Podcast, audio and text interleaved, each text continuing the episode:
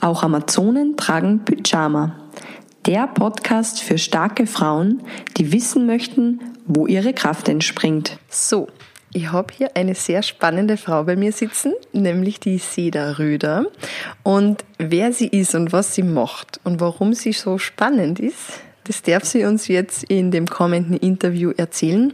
Schön, dass du da bist, liebe Seda. Danke für die Einladung. Also ich soll jetzt erzählen. Ah ja, okay. naja, ähm, warum ich so spannend bin, das überlasse ich mal dir. Ähm, ich gebe mal ein paar Eckdaten zu meiner Person vielleicht ähm, zum Anfang. Also ähm, ich komme von der Musik. Ähm, ich bin ausgebildete Konzertpianistin, äh, Mozarteum-Absolventin, ähm, dann auch noch in München weitere Studien gemacht und dann über ähm, kurze Umwege nach Amerika und viele Jahre in Amerika an Elite-Universitäten verbracht als, als Assistentin. ja, und jetzt bin ich nochmal zurück in Österreich. und der Weg hat mich von der Musik in Richtung ähm, Unternehmensberatung geführt. Das ist ähm, vielleicht so im ersten Moment nicht eine Selbstverständlichkeit. Da ähm, zucken erstmal so die Schulter kurz zusammen, wenn ich das erwähne. Ähm, aber es ist doch näher, als man denkt. Ähm, in der Zeit, in der ich in Amerika war.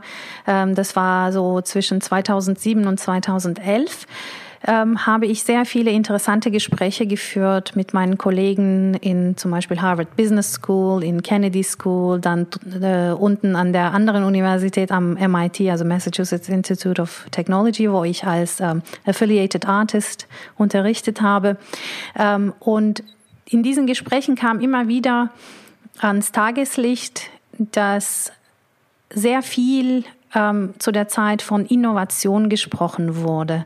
Ähm, doch jedes Mal, wenn die Leute über Innovation geredet haben, habe ich ganz schnell gemerkt, dass sie sich sehr viel auf die Produkte und Businessmodelle konzentrierten und nicht darauf, was eigentlich die wirkliche treibende Kraft hinter jeglicher Innovation steckt. Ähm, und wenn man sich das mal kurz ähm, überlegt, es sind eigentlich niemals die Businessmodelle oder die Produkte, die einfach so innovativ sind, sondern es sind die Köpfe, die Menschen dahinter. Ein Produkt ist nicht einfach so innovativ, ähm, sondern dahinter steckt ein Mensch beziehungsweise mehrere Menschen im Team, ähm, die dann diese Produkte mit ihrer Kreativität schaffen und feiner machen und ähm, dann später vielleicht sogar ganze Industriepraktiken ähm, in der Lage sind zu ändern.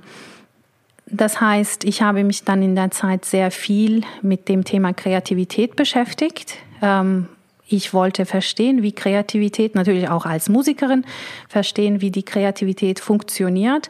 Nicht nur auf der emotionalen, psychologischen Ebene, sondern auch auf der neuronalen Ebene. Ähm, was passieren im Gehirn für Vorgänge? Was braucht es?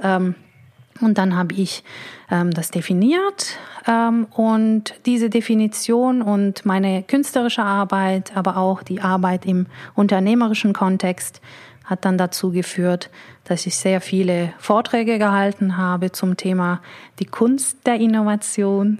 Ähm, ja, und jetzt bin ich hier. Ich habe zwei Firmen. Ähm, die eine konzentriert sich komplett auf Innovationsstrategie, äh, und ähm, die andere, die Sonophilia, das ist ein Netzwerk für sogenanntes Creative Leadership. Ähm, und dieses Creative Leadership hat die Idee, die Arbeitswelten so zu verändern, dass da mehr Raum für Kreativität für Mitarbeiter möglich ist. Genau. Oh, jetzt habe ich echt lange gesprochen, ähm, aber die Spannungsfrage bleibt immer noch im Raum offen. Das äh, überlasse ich dir, liebe Theresa. Wie es weitergeht, erfährst du dann im nächsten Teil vom Interview. Hey Amazone, wenn dir der Podcast gefällt, dann kommentier und teile ihn und besuch mich unter theresamichael.com, Facebook und Instagram.